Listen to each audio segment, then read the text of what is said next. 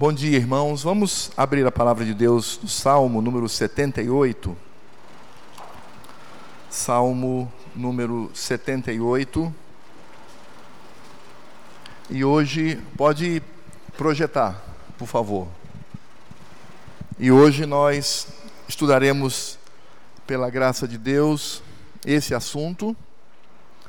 Então, essa imagem aí demonstra o nosso objetivo nessa manhã que é falar sobre o culto infantil, devocional em família, não seja que nome for, mas nós vamos estudar sobre algo que infelizmente está muito fora de moda, em desuso hoje em dia. Infelizmente, ah, os pais eles não têm assumido a responsabilidade de cultuar com a sua família, levar sua família a cultuar e, sobretudo, principalmente quando os filhos são pequenos, são menores, aprender a palavra do Senhor. Então, nesse sentido, nós vamos ler, obrigado Samuel.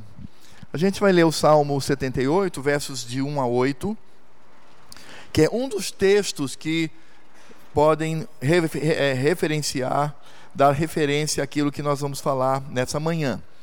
Então diz assim a palavra do Senhor: Escutai, povo meu, a minha lei, prestai ouvidos às palavras da minha boca. Abrirei os lábios em parábolas e publicarei enigmas de, de, dos tempos antigos. O que ouvimos e aprendemos, o que nos contaram nossos pais, não encobriremos a seus filhos, contaremos à vindoura geração os louvores do Senhor e o seu poder e as maravilhas que fez.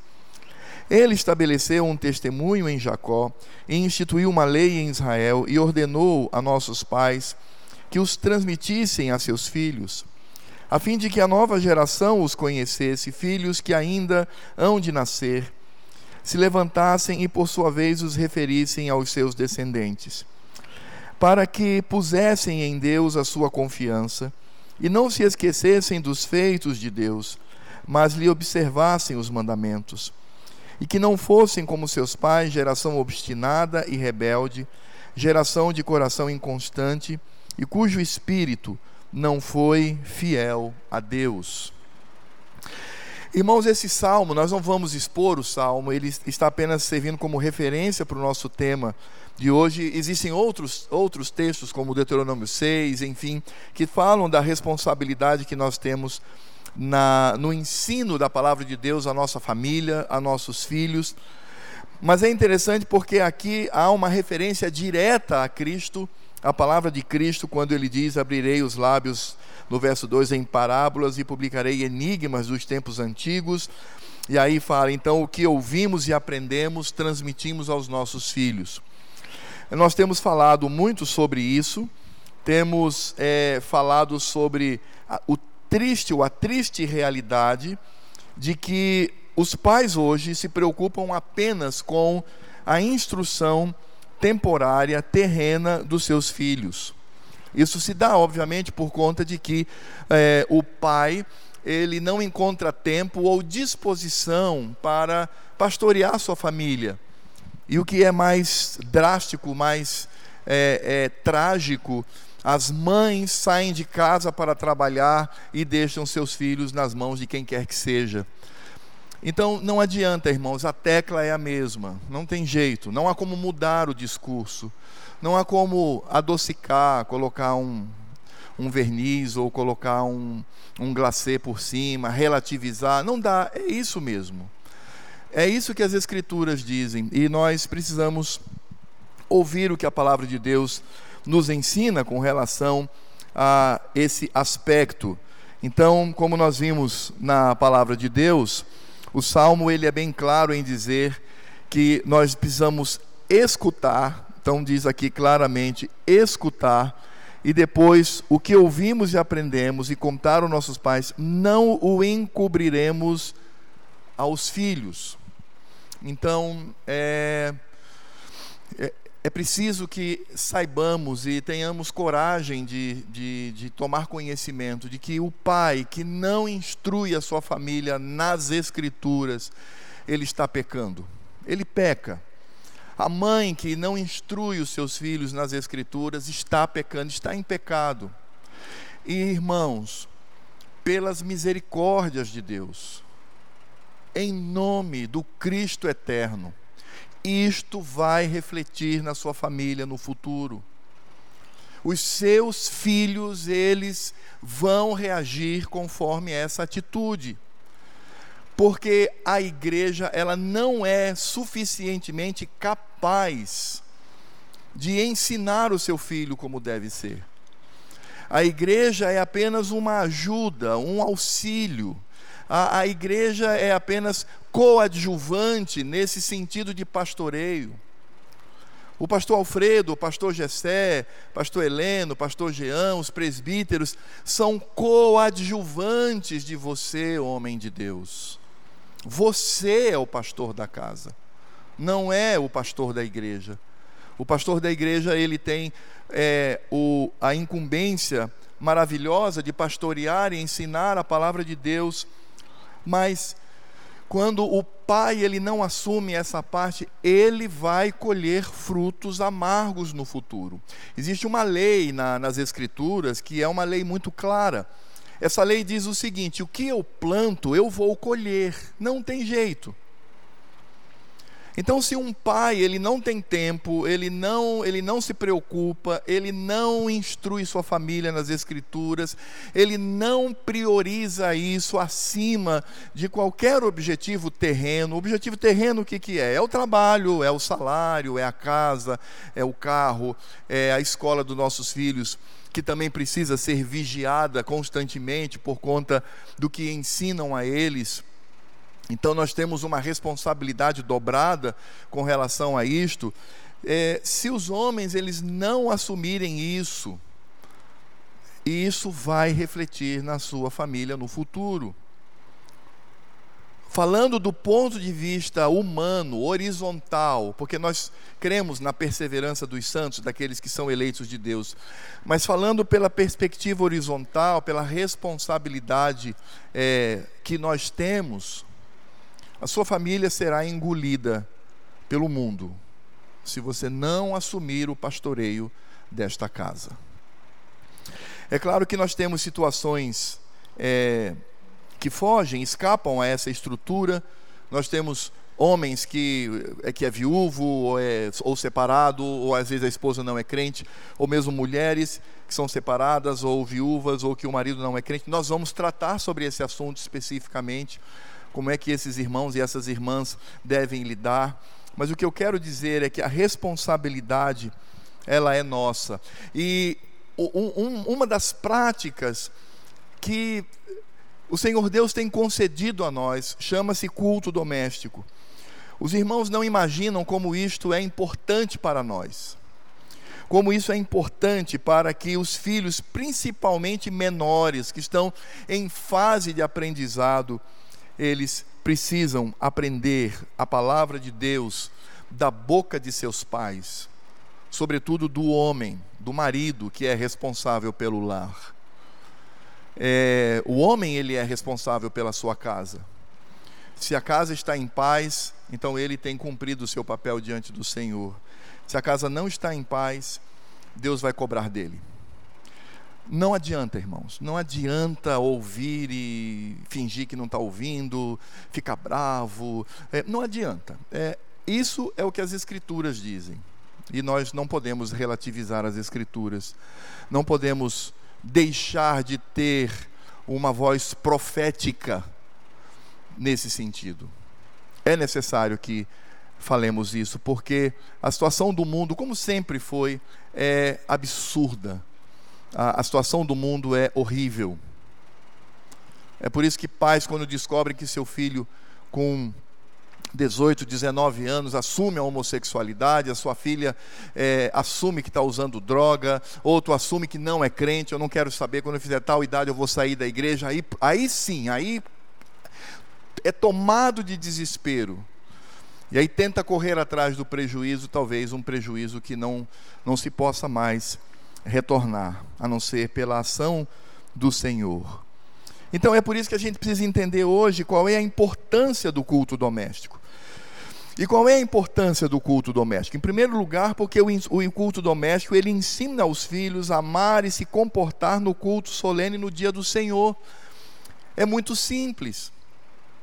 As pessoas perguntam como é que eu vou treinar o meu filho a se comportar na igreja? Onde que eu poderia ter um ambiente para isto? E, e como eu pessoalmente creio, é, essa atividade não deve ser no momento em que cultuamos ao Senhor solenemente, entregando a outros irmãos que também são obrigados a sair do ambiente de culto para cuidar dos nossos filhos. Eu creio que não é esse o caminho. Mas o caminho é nós utilizarmos o culto em casa para ensinar os nossos filhos a se comportarem, a como eles devem agir, como eles devem é, se portar no culto solene no dia do Senhor, no dia destinado a isto. Então, o culto doméstico é uma bênção para isso. Também ensina os nossos filhos o comportamento que glorifica o Senhor Deus por meio da piedade. No culto doméstico, nós vamos ensinar os nossos filhos desde pequenininhos, desde bebês ainda, nós vamos ensiná-lo a ser piedoso, a ser crente, a ter santidade, a amar ao Senhor. Então, nesse sentido, o culto doméstico ele é um instrumento, uma ferramenta de Deus. É a forma de eu, na minha velhice, olhar para os meus filhos e olhar para os meus netos e vê-los servindo ao Senhor. Como eu disse é, domingo próximo passado, a gente só pode perceber que agimos pela misericórdia de Deus corretamente com a nossa família através dos netos. Porque a família cujos filhos já começam a, a, a, a, dar indícios de que estão indo para o mundo, a gente precisa rever e precisa ter coragem para observar onde estamos cometendo erro e mudar isso. Porque, irmãos, o preparo maior dos nossos filhos não é ele ser um médico, ser mestre de obras, ser engenheiro, ser o que seja, falar inglês, falar francês, falar mandarim. Não é isso. O nosso objetivo é preparar nossos filhos para a eternidade. É para a eternidade. É para o Senhor. E por isso eles precisam dos pais. Pense comigo, por que Deus deu a seus filhos, vocês como pais, pai e mãe? Faça essa pergunta. Qual é o objetivo principal do Senhor? Então, nesse sentido, nós vamos perceber que o culto doméstico, ele cumpre o seu papel no ensino de nossos filhos, para que eles desde pequeno entendam as escrituras. Se assim não for, você está lançado à própria sorte. Eu não, não quero negar o fato de que seu filho pode até se tornar um crente, mas, meu irmão, isso é exceção. Eu tenho viajado pelo Brasil por muitas igrejas falando sobre esse assunto, falando sobre esse tema, e eu tenho visto muitas famílias destroçadas, famílias arrasadas, famílias cujos filhos adultos não querem saber de Deus, estão fora, estão destruídas. E, e, é, e como é triste isto. E essas pessoas vêm a mim e falam, pastor, é porque é assim, né? Quando vai um, um preletor diferente na igreja, eles acham que esse preletor é detentor de toda a verdade, né? O que não, o que não, obviamente não é assim. Mas chegam pessoas, às vezes duas, três famílias comigo, me convidam para ir para um ambiente mais reservado e perguntam, pastor Alfredo, nos ajude, o que, que nós podemos fazer? Eu digo, mas o que foi que houve? Não, eu tenho um filho ateu, eu tenho uma filha que é viciada em drogas, eu tenho. Aí começa a relatar aquilo. E é uma coisa assustadora. E a gente sofre com essas famílias. Sofre com eles. Porque não é fácil. Então, eu preciso entender essa importância que é o ensino pastoral por parte do homem. Eu volto a dizer, meu irmão, você que é homem, olhe para mim. Eu sou o seu coadjuvante. Eu sou o seu auxiliar no ensino das Escrituras para seus filhos. E aí nós perguntaríamos, então, o que, que é o culto doméstico? O que vem a ser essa prática? É, é, dito estas palavras, palavras que trazem um alerta muito grande, então, aí poderíamos entrar mais no assunto.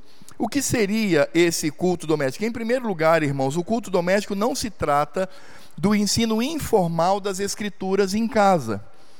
Então, nós não podemos confundir o ensino informal, que é realizado é, é, pelo pai, pela mãe, seja como for, por um irmão mais velho, é, esse ensino das escrituras é um ensino. As crianças elas estão em contato com as escrituras. Esse tipo de atividade precisa existir, mas não é o culto doméstico. O que seria então esse culto, esse, esse ensino informal? Então eu colocaria aí três características. Primeiro é o ensino das escrituras exclusivo às crianças. Então é diferente do culto. O culto é para a família. O ensino informal é diretamente, ele atinge diretamente é, os filhos. Então é o momento em que os filhos eles recebem o ensino das escrituras e esse ensino, ele acontece em, em, em, muitos lugares. Ele pode, por exemplo, acontecer no aconchego da cama antes de dormir. Então, um filho antes de dormir, a mãe vai lá, conta uma história para ele, ora junto com ele, ri junto com ele, ensina as escrituras, mas de maneira muito informal, muito lúdica até. Por isso, no ensino informal, nós podemos utilizar livros ilustrados, não podemos usar figuras como o antigo flanelógrafo, ou o tablet, ou o computador, ou a própria televisão. Podemos usar quadros, filmes, podemos passar filmes bíblicos para eles, histórias, etc. Então, o ensino informal é quando você cria um ambiente lúdico, um ambiente, um ambiente sim de brincadeira. E Nesse ambiente de brincadeira, nesse ambiente extremamente informal, os nossos filhos, então, através de mecanismos como livros ilustrados, figuras, quadros, filmes, histórias, etc., é, ele vai então aprender as escrituras dessa forma. É aquele momento em que a mãe vai lá e canta junto com ele, ele está prestes a dormir, conta uma história para ele, brinca com ele, e, e, ali a criança ela está, obviamente, absorvendo é, esse, esse ensino das Escrituras. Então, esse é o ensino informal. Agora, com relação, irmãos, à utilização é, de livros ilustrados, figuras, quadros, filmes, histórias que devem ser utilizados mas eu preciso também, como honestidade, trazer uma, uma dica importante para os irmãos com relação à utilização de figuras, de filmes, é, de histórias, enfim. E eu quero utilizar aqui, o, em primeiro lugar, o nosso catecismo maior de Westminster, quando trata de utilização de figuras, porque o ensino informal é, ele, ele tem espaço para isso, mas eu preciso ter cuidado na utilização dessas figuras, porque nós vamos encontrar, por exemplo, na pergunta 109, diz assim: Quais são os pecados proibidos no segundo mandamento? O segundo mandamento diz: Não farás para ti imagem de escultura, não as adorarás, nem lhe prestarás culto. Então, o nosso catecismo ele responde a essa pergunta quanto aos pecados proibidos. Um deles eu destaquei aqui que diz assim: os pecados proibidos no segundo mandamento são o fazer qualquer imagem de Deus, de todas e qualquer das três pessoas, quer interiormente no espírito, quer externamente em qualquer forma de imagem ou semelhança de criatura alguma. Então eu creio que o nosso símbolo de fé, ele está correto em, em reconhecer que Cristo é a segunda pessoa da Trindade e que nós não podemos fazer imagens de Cristo. Podemos até utilizar o argumento, mas ele foi homem, ele veio, é verdade. Ele foi homem, assim como ele também se deixou ver por Isaías, é, é, em Isaías capítulo 6. Quem está assentado num alto e sublime trono ali é Cristo. É claro que sim mas nós não podemos fazer imagens. Aí outras pessoas vão dizer assim: ah, mas aí a sarça que tem o que representa Deus e é, o cordeiro, o animal, etc. Não, mas isso daí são animais, eles são tipos de Cristo. É, por exemplo, quando eu faço uma imagem do rei Davi, eu sei que é um tipo de Cristo, mas é o rei Davi. Quando é um leão, é um leão, embora ele aponte. Estamos falando da imagem, quando eu aponto para ela e digo assim para o meu filho: aqui Jesus, então, e ele olha para aquela imagem. E nós podemos utilizar, inclusive, outros catecismos que são irmãos, que não são os adotados oficialmente pela Igreja Presbiteriana, mas que nós é, reputamos como, como é, símbolos que são extremamente importantes. Então, por exemplo, o Catecismo de Heidelberg, na pergunta 96, ele diz assim: Que exige Deus no segundo mandamento? Que a resposta é que não façamos imagem de Deus em hipótese alguma. A pergunta 97 diz assim: então não podemos fazer nenhum tipo de imagem? E a resposta é: Deus não pode nem deve ser visivelmente representado de nenhuma maneira. As criaturas podem ser representadas, mas Deus nos proíbe fazer ou ter imagens delas. A pergunta 98 diz assim: Quer dizer que não se pode tolerar as imagens nas igrejas como livros para leigos? A resposta é não pois não devemos querer ser mais sábios do que o próprio Deus. Ele quer que o seu povo seja ensinado não por meio de ídolos mudos ou imagens, mas pela pregação viva da sua palavra. Nós temos aqui a segunda confissão helvética, que também é um símbolo de fé co-irmão, que nós reputamos como é, um, um símbolo que corretamente interpreta as Escrituras, embora não adotado pela Igreja Presbiteriana do Brasil. Então, a segunda confissão helvética, no capítulo 4, quando fala dos ídolos ou imagens de Deus, de Cristo e dos santos, ele diz assim, e dos santos aqui não são, é, é, ele está obviamente atacando a, a igreja romana, a igreja católica romana, quanto à imagem dos santos diz assim: Visto que Deus, como Espírito, é em essência invisível e imenso, não pode certamente ser expresso por qualquer arte ou imagem. Por essa razão, não tememos afirmar como a Escritura com a Escritura que imagens de Deus não passam de mentiras. Assim rejeitamos não somente os ídolos dos gentios, mas também as imagens dos cristãos. Embora Cristo tenha assumido a natureza humana, não a assumiu para fornecer modelo a escultores e pintores. Afirmou que não veio revogar a lei ou os profetas, e as imagens são proibidas pela lei e pelos profetas, e aí tem os textos afirmou que a sua presença corporal não seria de proveito para a igreja e prometeu que estaria junto de nós para sempre pelo seu Espírito, ainda diz aqui: quem, pois, haveria de crer que uma sombra ou semelhança do seu corpo traria qualquer benefício para as almas piedosas? Se ele vive em nós pelo seu Espírito, somos, somos já os templos de Deus. Mas que ligação há entre o santuário de Deus e os ídolos?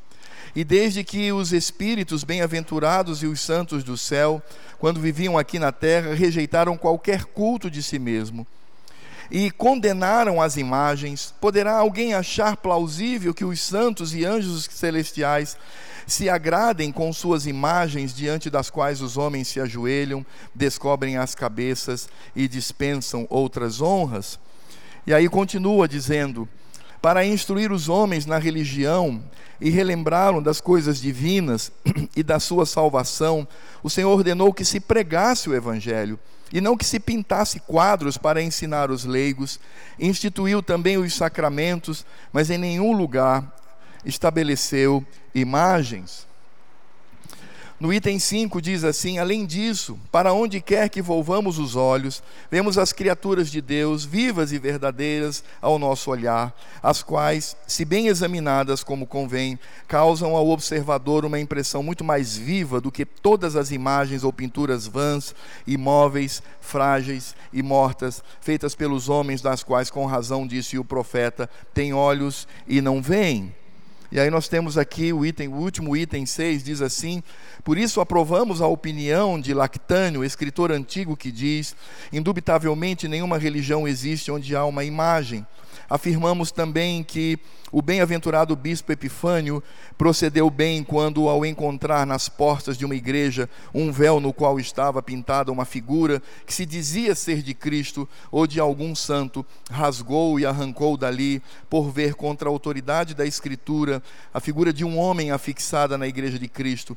Por isso ele ordenou que dali por diante tais véus que eram contrários à nossa religião não fossem afixados na igreja de Cristo, mas antes fossem removidas essas coisas duvidosas, indignas da igreja de Cristo e dos fiéis. Além disso, aprovamos esta afirmação de Santo Agostinho sobre a verdadeira religião. Não seja a nossa religião um culto de obras humanas, os próprios artistas que as fazem são melhores do que elas, no entanto, não devemos adorá-las. Então, é, eu só trouxe aqui, irmãos, apenas para a nossa leitura, a visão da igreja reformada. Assim os reformadores agiram, assim os reformadores ensinaram. Os reformadores foram completamente contra. E Murray, que é um, um pastor e um teólogo, ele tem uma frase que é que deve nos fazer pensar. Ele disse: Como é que eu pinto uma, a imagem de um homem e eu afirmo ser a imagem de Cristo? Como é que isso não me impele à adoração? Como é que isso não faz com que esta imagem ela esteja presente no culto? Por exemplo, nós temos uma encenação da obra de Cristo que é a ceia, é a Páscoa. Quando nós comemos o pão e bebemos o vinho, estamos dizendo ali é o corpo de Cristo e o sangue de Cristo. Isso é uma representação. Mas por que podemos fazê-la? Porque o próprio Cristo instituiu. O Cristo instituiu uma um objeto material, um objeto da criação, que utilizássemos para que pudéssemos ali lembrar da obra de Cristo. Somente isso. Então, como o corpo, o pão representa, não é, mas representa, e ninguém está adorando o pão ali.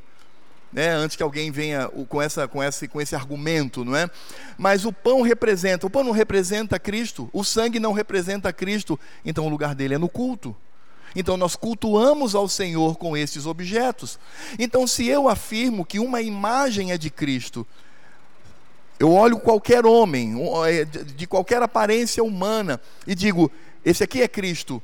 Então eu tenho que, isso tem que se tornar objeto de culto.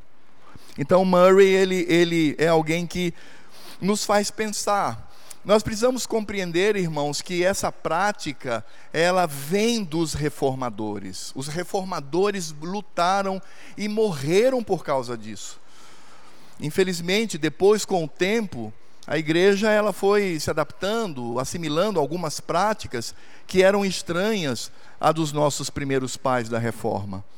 Então, é, quando eu digo que no ensino informal, agora saindo dessa, desse desvio e voltando para o nosso tema central, quando eu falo sobre o ensino informal de que nós devemos sim utilizar imagens, figurinhas, é um ambiente ali lúdico com os nossos filhos, mas lembrando da advertência das Escrituras com relação a qualquer imagem que venha representar uma das pessoas da Trindade, ou o Pai, ou o Filho, ou o Espírito Santo. Por isso eu acredito que é, graças ao Senhor Deus, o último Supremo Concílio acertou e muito em tirar aquele, aquela ave que ficava no meio da sarça. Foi retirado aquilo. E isso eu creio que foi uma atitude correta. Mas aí agora voltando ao culto doméstico, nós aprendemos que o culto doméstico, então, ele não é, obviamente, um, um, uma ação informal, não é um ensino informal. Mas como deve ser então o culto doméstico? Como é que eu devo proceder? Como é que o pai ele deve é, agir nessa prática? Então, vamos lá. Como deve ser o culto doméstico? Primeiro, o culto doméstico, apesar da simplicidade extrema, e isso é verdade, ele precisa ser simples, porque não é só o culto doméstico que deve ser simples, mas todo e qualquer culto prestado ao Senhor deve ser simples, não deve ter pompa, não deve ter vestimenta, não deve ter nada além da simplicidade. Então, o culto doméstico também segue esse parâmetro, deve possuir um caráter minimamente formal, irmãos, isso é importante. É isso que diferencia o culto doméstico do ensino informal. O ensino informal, ele é informal. Ele não possui nenhuma formalidade. Mas o culto doméstico, ele precisa ser minimamente formal, ou seja, como é que eu posso é, ter esse caráter formal? O culto deve acontecer no lugar, em casa, onde toda a família se reúne, com amor e santo temor. Pode ser ao redor da mesa de jantar, pode ser no sofá da sala, na varanda, em qualquer lugar, mas é um, um momento, é um lugar onde a, a, a família se reúne. Há uma convocação dos pais e os filhos então atendem a essa convocação e eles vão então para um lugar é, escolhido para prestar culto ao Senhor. Ao contrário do ensino informal, como nós vimos, é, no culto doméstico não se deve utilizar o recurso audiovisual, imagens ou figuras, mas apenas a instrução verbal, uma vez que essa prática doméstica deve remeter à prática da igreja como um todo no culto solene no dia do Senhor. Então, isso também é interessante, irmãos. Eu não devo usar figuras. No ensino informal, sim, mas no ensino formal, não. É a pregação é o ensino verbal, porque se trata de um culto. Porque veja, é, nós estamos ensinando também os nossos filhos a cultuarem ao Senhor.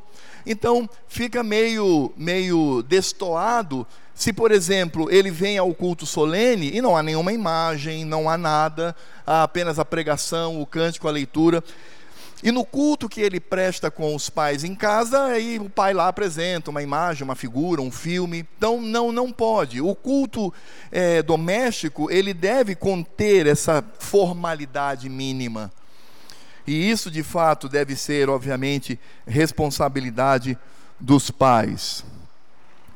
O culto doméstico deve ser breve, formal e objetivo. Então é isso também é outro ponto. Você vai pegar a sua família e ali você vai né, ensinar a ele todo, todo o conselho de Deus. Não, não é isso. Ele precisa ser breve. Então o culto doméstico ele pode. Nós podemos é, fazer um culto doméstico de 15 minutos, de 20 minutos. Dependendo da idade da criança, pode até ser um culto de 10 minutos.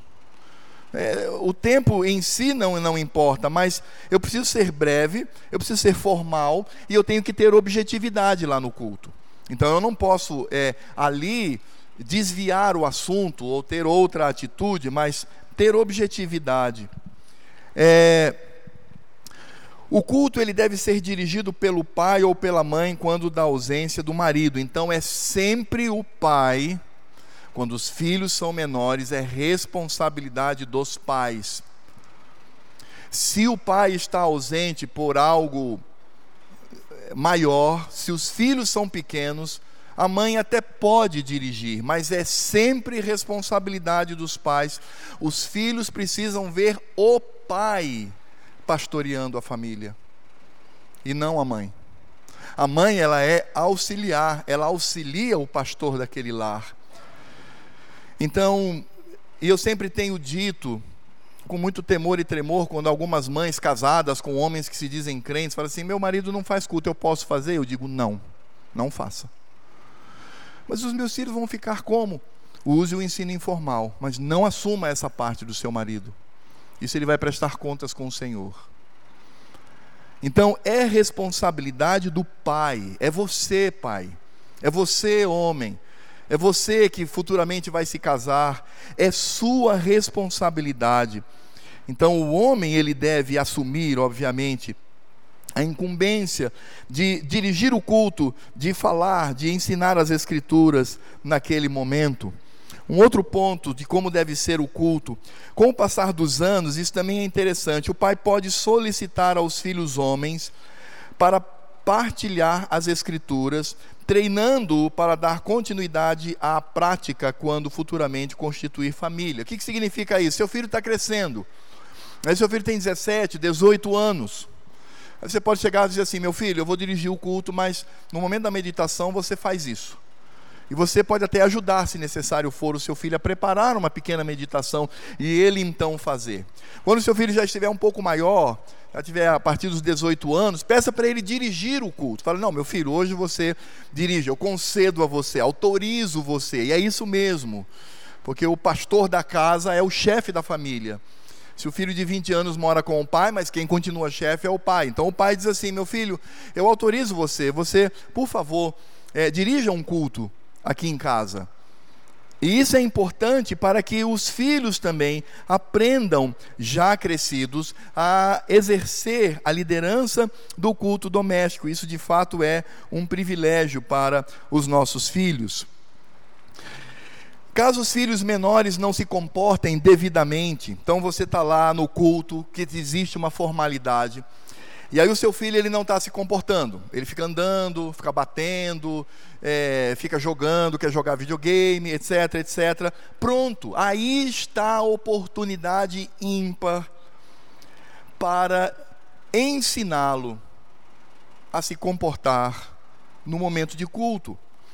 Então, caso os filhos menores não se comportem devidamente, utilize a disciplina corretiva, começando com uma advertência. Então, primeiro advirta. Diga lá, olha, você tem que se comportar. Nós estamos agora no momento, nós estamos cultuando ao Senhor aqui em casa. Da mesma forma como nós cultuamos ao Senhor na igreja. E aí o seu filho né, não está nem aí, continua. Então, a segunda ou em seguida, você vai utilizar a disciplina física, caso haja reincidência. Eu fiz isso com os meus filhos. Eu já tive que disciplinar meu filho quando pequeninos, para que aprendessem a se comportar no culto. Eles foram disciplinados. Porque eles tinham que aprender que aquele momento é um momento, é um momento importante. Eles têm que aprender. E aí os filhos, eles vão a partir do culto doméstico a aprender que aquele momento de culto não é um momento para jogar no celular ou estar no tablet, né? Tem muito pai que faz isso, né? Não consegue controlar o filho, aí bota na frente dele um tablet ou um jogo e fica jogando aí, meu filho, enquanto eu, eu pego um pouquinho aí do culto, né? É pecado isso. Então, além de você estar submisso a seu filho, porque ele determina o que deve ser feito, você, obviamente, por um pragmatismo, está errando. Não. Os nossos filhos, eles precisam aprender desde pequeninos que precisam se comportar. Eu, semana passada, eu fui ao cinema, foi um presente da minha cunhada Janine, né? E fomos ao cinema, eu, João, Gessé, Gessé ainda estava, Gessé estava meio, meio, meio podre, mas ainda aguentava um filme.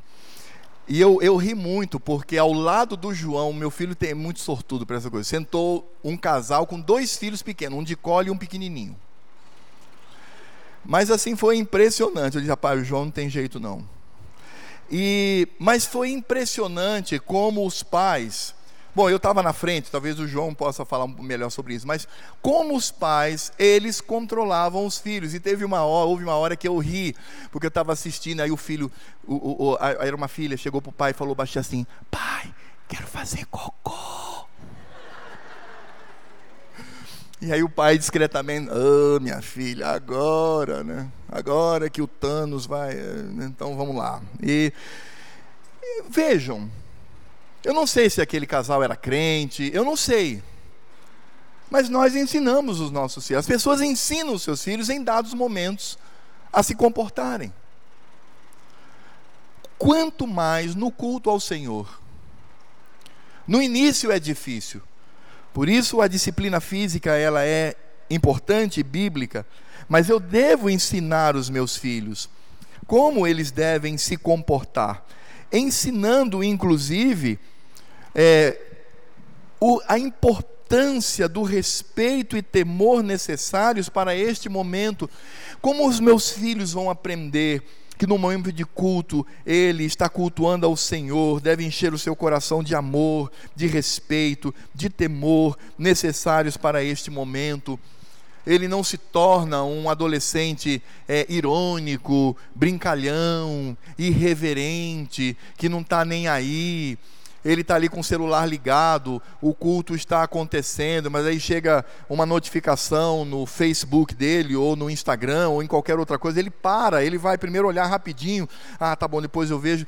Como é que os nossos filhos devem aprender a não agirem dessa forma? Quando nós estamos cultuando ao Senhor, ele vai aprender isto no culto doméstico. É por isso que nós precisamos ensinar os nossos filhos a amar a Cristo, mostrando que nós o cultuamos como manifestação da nossa obediência e alegria em Deus que nos trouxe a redenção.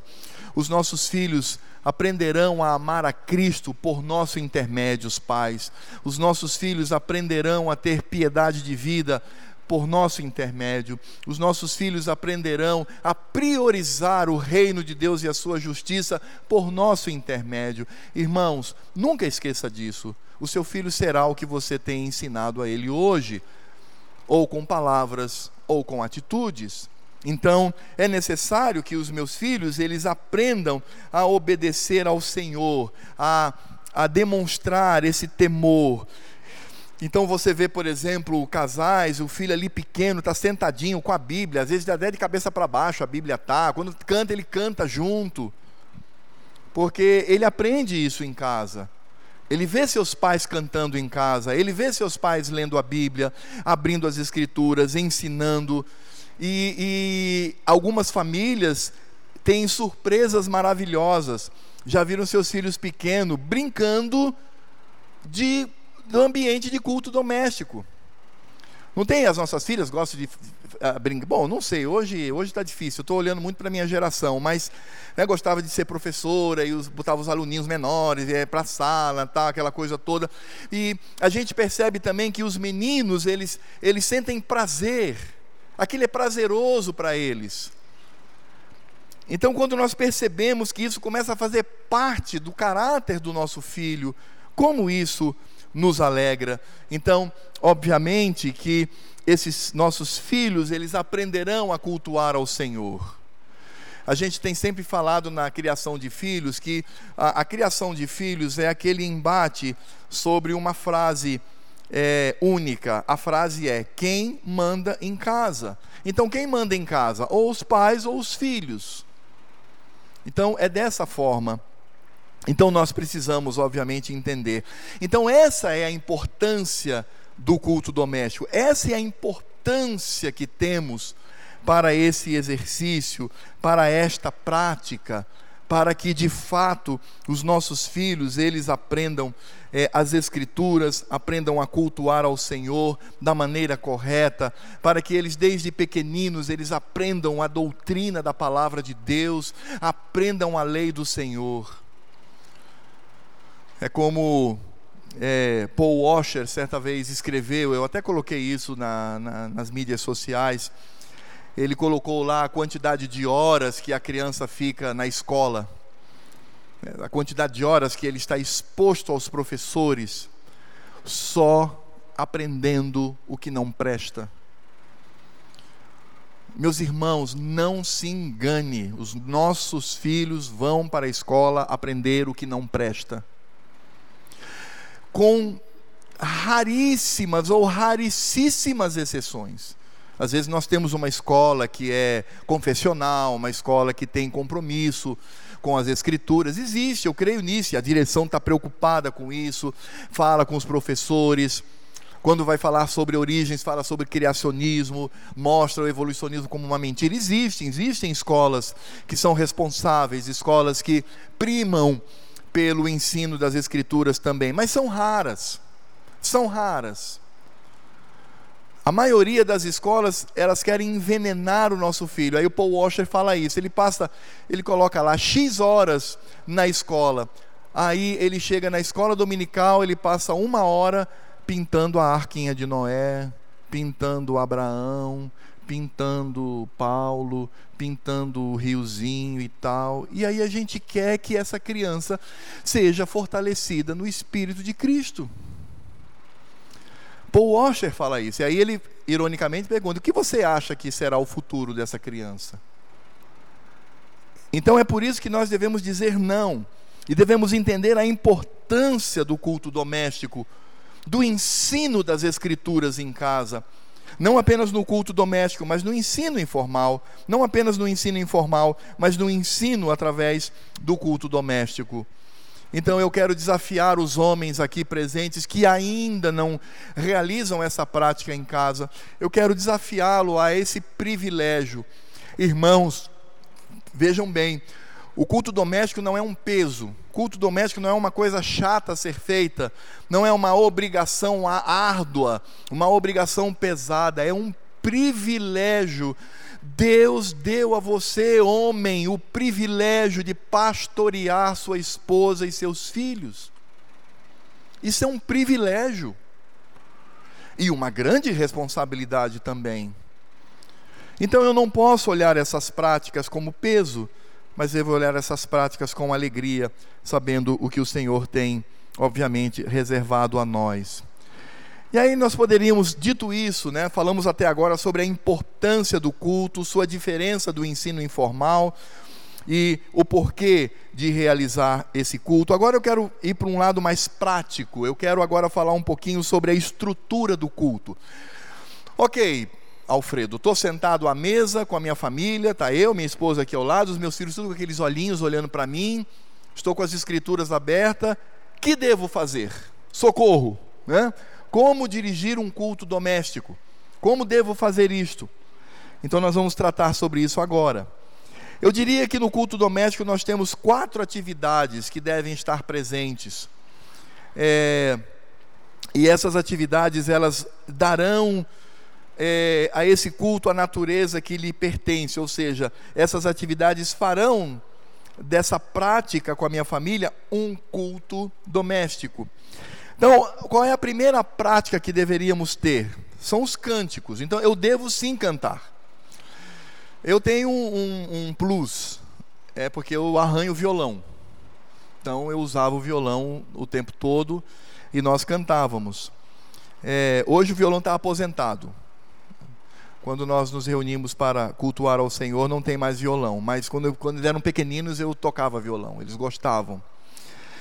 Mas o importante não é ter ou não instrumento. O importante é o cântico, é você cantar. E como é que nós devemos cantar? Utilize sempre as músicas, hinos e salmos cantados no culto solene. Não cante no culto doméstico três palavrinhas, Pedro, João e Isaac no barquinho. É, não é para cantar isso no culto. Você vai cantar isso nos momentos informais. Você está ali com seu filhinho ali na cama, né? naquele ambiente é, tranquilo, gostoso e tal, aí sim você pode cantar essas musiquinhas. Mas no culto, devemos cantar as músicas que nós cantamos no culto. Deixe as musiquinhas infantis para o momento do ensino informal. Essas músicas infantis, elas têm o seu lugar e têm a sua importância, sem dúvida nenhuma. Mas ali no culto, por quê? Olha, qual é a lógica disso, Alfredo? É simples, é porque seu filho também está sendo treinado a participar do culto solene. Então, no culto solene, você não vai ver o liturgo cantando três palavrinhas só, Pedro, João e Tiago no barquinho. É, quais são as outras aí? Né? Me ajudem aí. Não vai, não, não vamos cantar isso aqui. Ele vai cantar isso na salinha lá da escola dominical, que cabe, mas aqui não. Então nós precisamos já preparar os nossos filhos. Então, é, essas musiquinhas infantis é um momento informal. Lembrando-se que este culto em casa é para toda a família. Então você não vai colocar, obviamente, às vezes está é, a vovó, um tio, né, ou os próprios pais, né, cantando musiquinha infantil, não fica bem, não é? é um marmanjão lá, não. Eu como falo, é, eu posso utilizar essas músicas, musiquinhas infantis com meu filho? Claro, até deve. Elas são importantes também. Elas imprimem a palavra de Deus no coraçãozinho dos nossos filhinhos, mas não no momento de culto. Ah, mas e se ele for pequenininho? Não importa. Como eu disse, quando ele vem para o culto solene, ele não terá isso. Então ele já aprende também a cantar as músicas, os hinos. Talvez ele não, dependendo da idade, ele nem consiga cantar tudo, mas ele está ali ouvindo e ele está, obviamente, participando desse processo. Então, é, o que, que eu devo fazer no culto doméstico? Cantar. Escolha duas músicas, por exemplo, ou uma música, não importa, é, é isso vai depender do tempo que você estabelece para o seu culto doméstico, mas cante, cante os hinos, cante as músicas, cante os salmos que são cantados aqui na igreja. E aí eh, os nossos filhos, eles certamente aprenderão a cantar no culto solene. Segundo, segunda prática que nós devemos ter no culto, então você tem um momento de cânticos, depois é a leitura e a instrução das Escrituras. Então agora você vai abrir a Bíblia e você vai ler um texto. É, Então, é e deve ser uma instrução simples, breve, objetiva, que deve ser feita pelo pai, que após a leitura deve aplicar a mensagem por meio de perguntas e resposta para com os filhos. Então, essa é também outra vantagem do culto doméstico, porque você está ali diante dos seus filhos e você pode perguntar: Você pode me explicar o que está dizendo o verso 5? Depois, obviamente, de uma breve explicação. E aí o seu filho interage, ele vai mostrar que está prestando atenção. O que que você está ensinando o seu filho? Você está ensinando o seu filho que na leitura das escrituras ele deve estar atento. Quando se lê as escrituras, ele não fica com a, com a cabecinha dele pensando em outras coisas, tergiversando, mas ele está atento. Ele tem o respeito, o temor que são devidos à leitura da palavra de Deus. Então, nesse sentido, nós vamos descobrir então que essa criança, ela vai aprendendo a ler as escrituras naquele ambiente, e é importante que o pai, ele dê uma instrução simples. Eu vou falar isso é, na, na, na, no, no, próximo ponto da, da, do nosso estudo, da nossa palestra, falar um pouquinho sobre esse preparo. Mas por enquanto eu quero apenas dizer que é, deve ser uma instrução bem simples e deve ser uma instrução em que o seu filho entenda. Veja, não estou dizendo que você deve infantilizar a sua fala. Ah, meu filhinho, aí papai do céu chegou e falou assim, olha pro irmãozinho dele. Não é isso. Aí não. Você deve falar normalmente, usar um vocabulário normal, agora simples. Você vai falar de simplicidade. Você não vai dizer para o seu filho, então aqui nós temos é, a ação é, monergística do Espírito Santo, claro, você não vai fazer isso. Você vai chegar para ele e vai assim: olha, meu filho, está vendo? O Espírito Santo, que é o Espírito de Deus Pai e o Espírito de Deus Filho, sim, seus filhos já vão aprender que o Espírito Santo provém do Pai e provém do Filho. Né? Isso é teologia. Você está falando de forma muito simples para ele.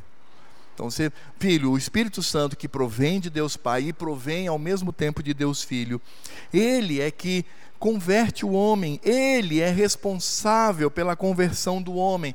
Então, você utiliza palavras simples, não infantilizadas, mas simples, para que eles aprendam as Escrituras.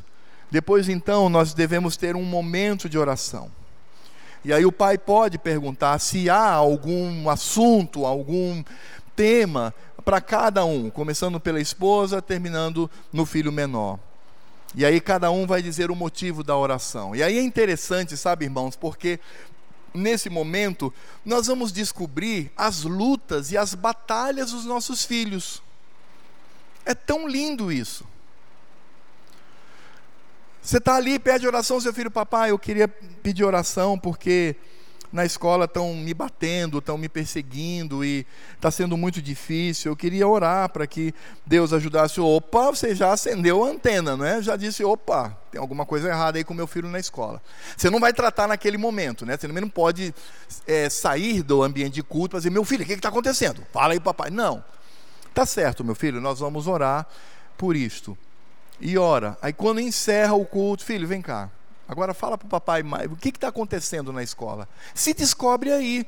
Porque nesse ambiente, o filho está com o coração aberto, aprendendo que está diante de Cristo. E nós descobrimos pontos importantes, lutas, angústias dos nossos filhos, quando eles pedem oração. Então, o momento de oração é um momento também importante. É o momento em que juntos oramos uns pelos outros e também oramos pela igreja, oramos pelo reino de Deus, oramos pela evangelização ao redor do mundo. É importante que você, de vez em quando, lembre a sua família de tantos cristãos que são perseguidos e mortos, botar os nossos filhinhos para que orem por isso, para que eles aprendam e entendam que o cristianismo não é, é apenas como nós vivemos no Brasil, mas existem irmãos nossos em Cristo Jesus que são mortos brutalmente por causa da sua fé. Como é importante isso. Então, esse é o momento da oração. O momento em que o pai pergunta. Agora vamos ver os motivos de oração. Cada um então fala o motivo e a família então ora pelos vários assuntos. E aí você encerra o culto com a leitura dos nossos símbolos de fé. E aí eu recomendo o breve catecismo. O breve catecismo é um catecismo menor, ele é mais enxuto. O breve catecismo foi feito para criança. Então você, a cada, a cada culto, você pode ler de, um a de uma a três perguntas. Então, aí vai, vai a seu critério, vai é, como é que seus filhos vão absorvendo isso. E de que maneira você faz isso? E cada um deve ter também ali o breve catecismo, e você faz a leitura da pergunta número um, responde, depois pergunta para os seus filhos e eles respondem. E eles começam então a responder. Se for necessário, você pode fazer uma pequena explicação daquela, é, daquela resposta. Então, por exemplo, quando nós chegamos lá no nosso breve catecismo que fala sobre os eternos decretos de Deus. Então, o próprio catecismo vai ensinar o que são os eternos decretos de Deus. Vai dizer sobre isso. Você lembra, João, quais são os eternos decretos de Deus, como se manifestam?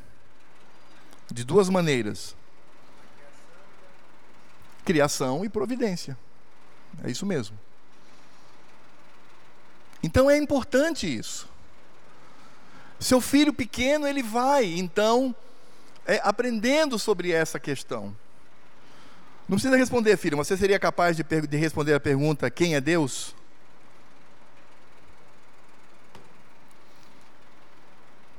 Deus é espírito imutável, suficiente, soberano. Aliás, eu ouvi, primeira vez que eu ouvi essa declaração dos símbolos de fé foi do meu sogro, pastor Josué. Pastor Josué, ele dizia certinho como está no símbolo de fé, né, irmã Flor? Ele dizia, Deus é, e ele dizia. Ele repetia certinho como estava lá no breve catecismo. Então, os símbolos de fé são importantes para que os nossos filhos aprendam doutrina bíblica. Sabe por quê, irmãos? Porque ele vai para a escola aprender sobre aminoácidos, ele vai aprender sobre evolucionismo, ele vai aprender sobre marxismo, ele vai aprender sobre movimentos sociais, ele vai aprender que ele deve lutar, ele vai aprender que deve ser ateu, ele vai aprender que, é, como disse um jovem da nossa igreja, é, essa semana, é pastor, foi assim, eu entrei na sala de aula, o professor disse, olha, deixa teu Deus do lado de fora, era de biologia, a, a, penso eu, eu imagino, teu Deus fica do lado de fora, aqui é outro papo, então, os nossos filhos, eles são, eles recebem um ensino tão pesado nas escolas, e a maioria do ensino que ele recebe é contra Deus, é contra o Senhor, é contra a lei, e em casa ele não recebe nada, e quando recebe é aguinha com açúcar. Não. Ah, irmãos, que bênção termos os nossos símbolos de fé, e ali está. O que são os símbolos de fé? São uma interpretação das Escrituras, eles sistematizam as Escrituras. Então já está pronto ali, está prontinho. Não há com que se preocupar. Então eu devo encerrar o culto com a leitura dos símbolos de fé, lembrando, obviamente, que os símbolos de fé não são as Escrituras, mas é uma instrução sistemática. Os meus filhos, desde pequenino, eles aprendem acerca do Senhor e da Sua palavra, o que obviamente é um privilégio. Então, qual é a estrutura de um culto doméstico? Os cânticos, a leitura e a instrução simples das Escrituras o momento de oração e a leitura e o aprendizado dos símbolos de fé. E aí eu gostaria de encerrar, irmãos, eu quero abrir, hoje eu quero abrir para perguntas, acho que vai dar tempo. Eu gostaria de encerrar trazendo cinco dicas que são importantes para nós. A primeira delas trata-se, nós precisamos entender que o culto doméstico é, é, é um culto, não é um momento para bate-papo. Não é um momento para conversa, não é? Que sai do foco. Não, há um foco ali. Qual é o foco? É a glória de Deus. Qual é o foco? É cultuar a Cristo. Então Cristo, ele deve ser glorificado. Cristo deve ser exaltado. Deve ser engrandecido. Os nossos filhos precisam entender que aquele momento é um momento separado, especial, para cultuarmos ao Senhor. A segunda dica que eu dou para você com relação ao culto é: seja extremamente simples. Não invente nada. Seja assim, ah, agora eu quero né, no culto doméstico e tal, eu quero aquela pregação. Não, não é bem isso. Não cabe. Use de simplicidade mas não seja superficial. Há uma diferença entre ser simples e ser superficial. Superficial não, porque senão não adianta nada.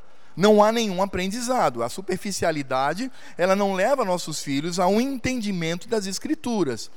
Então, simples, sim, superficial de jeito nenhum. Terceira dica que eu dou para você com relação ao culto é, promova a participação dos filhos, é, mas seja minimamente formal. Eu quero bater muito nessa tecla da formalidade. Então, como é que se dá a participação? Quando você termina de expor as escrituras para sua família, faça pergunta aos seus filhos. Faça pergunta acerca do texto. De vez em quando, surpreenda-os com a leitura do texto e de imediato você já pergunta: o que você poderia destacar desse texto quanto à leitura? E aí seu filho, é, hum, hum, é, hum, pois é, filho, tem que prestar atenção. Onde é que você estava com a cabeça quando estávamos lendo as Escrituras? E dessa maneira, então, instruir os nossos filhos. Então é muito importante. Eu devo sim promover uma certa participação dos meus filhos, mas eu preciso também manter uma certa formalidade.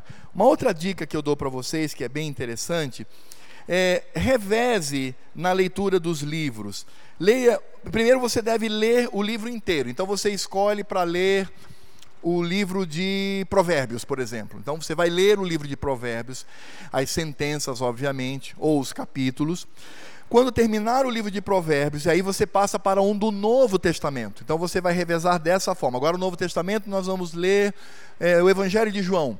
Então aí você vai ler todo o Evangelho de João com sua família. Terminou o Evangelho de João, volta para o Velho Testamento. Agora vamos ler é, Cantares, ou vamos ler 1 Samuel, seja como for, e aí você lê todo aquele livro, depois você passa novamente para o novo. Agora vamos ler Gálatas, agora volta para o velho, vamos ler Isaías, agora volta para o novo. Então você reveza, você lê o livro todo com a sua família, você expõe o livro todo para a sua família e reveza Novo e Velho Testamento. Irmãos, é, é tão bom quando os nossos filhos eles são instruídos nas Escrituras, tanto do Velho quanto do Novo Testamento. E aí vem uma dica também que é importante, homem de Deus.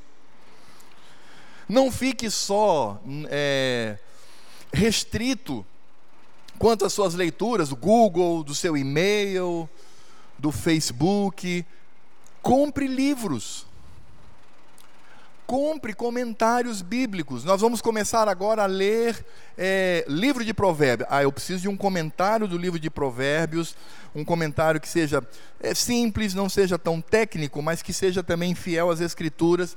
Vem aqui, conversa com o pastor Heleno, pastor Gessé, pastor Alfredo. Pastor, me indique aí eu, eu, daqui três semanas eu, nós vamos começar a ler tal livro no nosso culto. Eu já queria ler com antecedência, um livro que eu possa comprar pela internet. Nós vamos dar para vocês uma série de livros que são é, livros práticos que te ajudam na exposição das Escrituras. E aí você também, homem, está não só treinando sua família, mas você também está, obviamente, aprendendo das Escrituras. Isso vai fazer com que você se debruce Opa, hoje nós vamos ler o capítulo 2 de 1 João, ou do Evangelho de João. Então você vai lá, você vai pegar o comentário, você vai ler. Aí você destaca algumas coisas. Olha que interessante aqui nesse texto. Puxa, eu nem tinha percebido. Você já é, é abençoado por Deus nos estudos das Escrituras. Então, homem, sim, você precisa ler acerca das Escrituras. Sua leitura não pode estar restrita só ao seu trabalho. Sua leitura não pode estar restrita ao curso que você está fazendo para o concurso. A sua leitura não pode ser restrita só ao que você está estudando na escola, na universidade. Mas você deve ler acerca do reino de Deus, investir tempo na leitura de bons livros. E eu recomendo que vocês, homens, leiam, comprem ah, comentários bíblicos. Ah, por exemplo, existe aquela Bíblia de Genebra, e a Bíblia de Genebra ela possui notas de rodapé.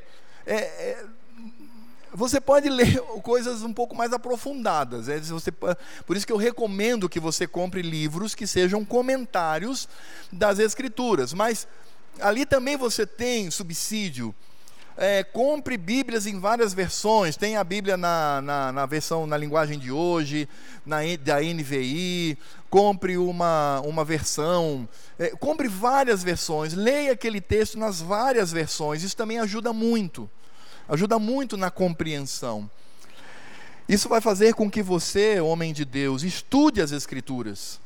Estude para pastorear sua família. Como eu tenho dito, isso de fato é um privilégio. Agora, é claro, irmãos, concluindo, encerrando, melhor dizendo, é claro que existem situações que são difíceis. Então, talvez você diga assim: ah, pastor, meu marido não é crente. E o que, que eu devo fazer? Faço ou não faço culto doméstico? Bem, não vou responder isso hoje.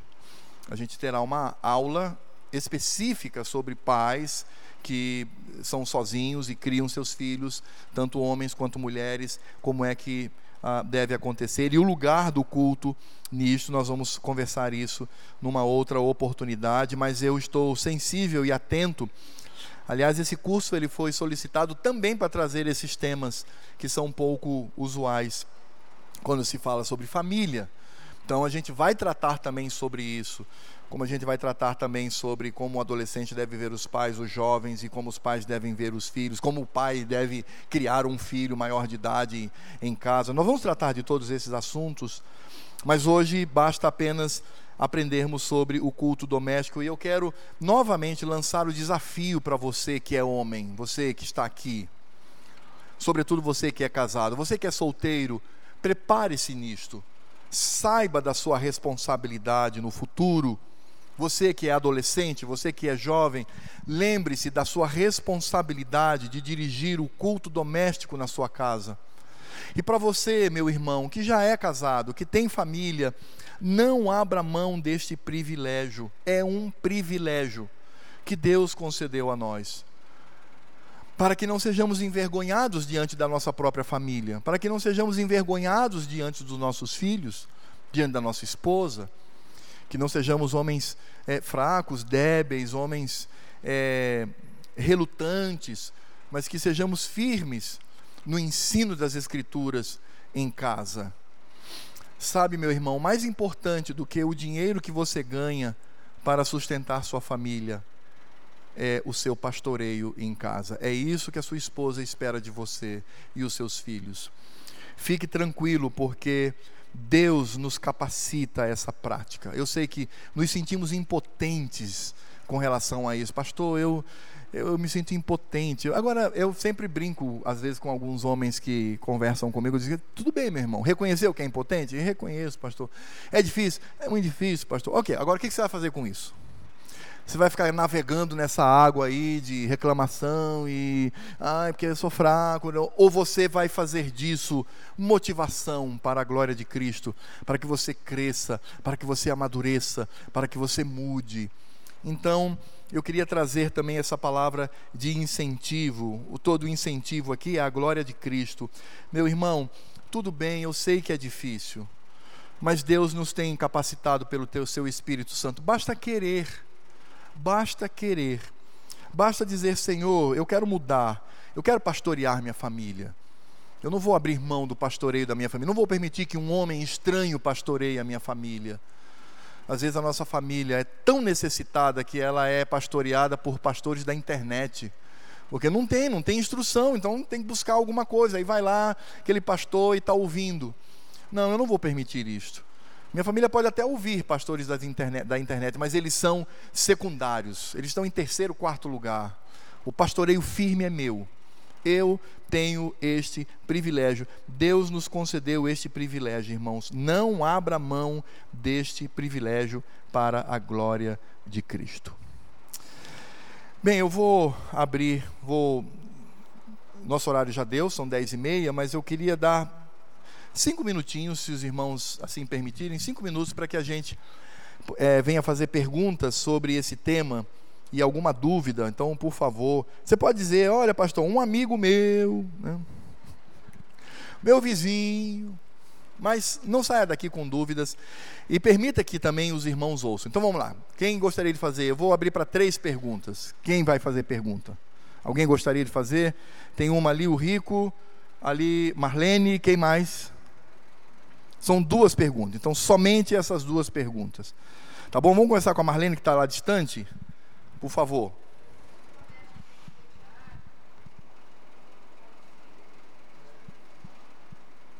Eu não ouvi. Alguém ouviu e pode falar com vozeirão aí? A frequência do culto? Isso é uma coisa que deve ser estabelecida pela família. Eu conheço famílias que fazem culto todos os dias. Aliás, eu conheci uma família que faz dois cultos domésticos por dia. É verdade, irmãos. Lá em Belo Horizonte, fiquei hospedado na casa de um presbítero. E é natural, ele é médico, né? A esposa é fisioterapeuta, trabalhava numa universidade, pediu demissão, está em casa cuidando dos filhos, vai cuidar dos filhos até que eles se casem. Depois que se casarem, aí ela pode até voltar às suas atividades na universidade. E ele faz é, dois cultos. Às vezes, por conta do trânsito, os filhos são pequeninos, né? Por conta do trânsito, ele não consegue chegar em casa, aí a mãe vai. Só que quando ele estava lá, ela pedia para eu dirigir, né? Dizia, pastor, tenho um varão aqui em casa, né? Tem um pastor então, pastor, é o texto tal, vamos, leia com meus filhos e instrua-os. Tá bom. Ele faz dois. Dois cultos domésticos por dia. Mas tem família, há famílias que escolhem um culto doméstico por semana. Sem problema nenhum. Não há, não há, não há, não há uma regra para isso. Todos os dias, três vezes por semana, uma vez por semana. Agora, tem que acontecer semanalmente. Isso aí, não tenha dúvida quanto a isso. Agora, a frequência isso é uma coisa de cada família, de cada pai. Isso é uma coisa mais ou menos tranquila. Diga, Rico.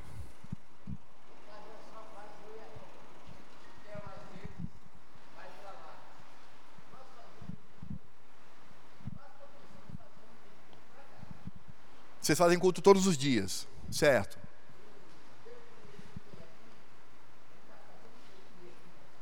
Não, mas não tem problema.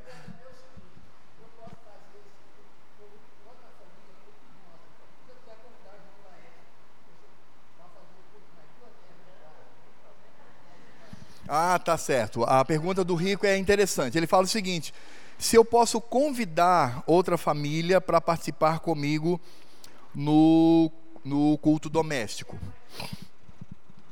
Não para instruir. Se eu convido é, qualquer irmão para vir à minha casa, olha, vamos jantar lá em casa? E após a janta, é o dia do nosso culto doméstico, você vai ter o privilégio de participar conosco do culto doméstico. Que bom mas quem vai dirigir sou eu. Né? Ele está lá como convidado. É, porque isso é uma responsabilidade minha. Então eu posso sim convidar pessoa. Agora não é esse, esse convite não é sempre, ó, você está intimado a vir todos os meus cultos domésticos. Não, isso aí não, né? Nem, nem, faz sentido. Que aí deixa de ser culto doméstico e passa a ser uma outra prática que é chamado de grupo familiar ou ou né, células, tem, tem uns nomes aí, passa a, deixa de ser o culto doméstico para ter esse caráter. E não é esse o objetivo. É, eu posso até convidar famílias para ir em casa, ler as escrituras, tal, sem problema nenhum, não há problema nenhum com relação a isso. Isso é uma coisa sua, se você quiser, mas o culto doméstico é o culto da família. Até, até, até algumas pessoas chamam de culto da família, ou culto familiar, ou devocional da família. O nome, a questão é culto doméstico. Eu, eu prefiro o nome culto doméstico, porque estamos cultuando ao Senhor sem dúvida nenhuma. Não tem o mesmo peso e o mesmo caráter de um culto solene, mas ele ele é coadjuvante, ele é um culto que ajuda nesse momento tão importante da igreja que se reúne no dia do Senhor para cultuar a Cristo. Então, posso convidar, mas a responsabilidade é minha. E esse convite é assim, né? Você vai jantar lá em casa e, e tal. Por exemplo, na minha casa, a minha mãe mora ao lado. Já aconteceu dela vir e a gente realiza o culto doméstico e ela é e é um prazer, uma alegria tê-la lá conosco, né? Participa de tudo, das orações e tal, não é? Mas, a, mas veja bem, o culto é para minha família, meu, minha esposa e meus filhos, certo? Muito bem, irmãos. Então nós eh, terminamos por aqui. Se não há mais nenhuma pergunta, vamos ficar de pé, vamos orar ao nosso Deus. Eu vou pedir para que uma irmã venha aqui à frente e ore ao Senhor, pedindo a graça de Deus sobre a nossa vida, sobre a vida de todos nós, não é? Quem gostaria de orar, vir aqui à frente? Nenhuma irmã quer? Então, qual é o homem que gostaria, o varão que gostaria de vir aqui à frente para orar? Então, vem, Arthur, e ore para nós.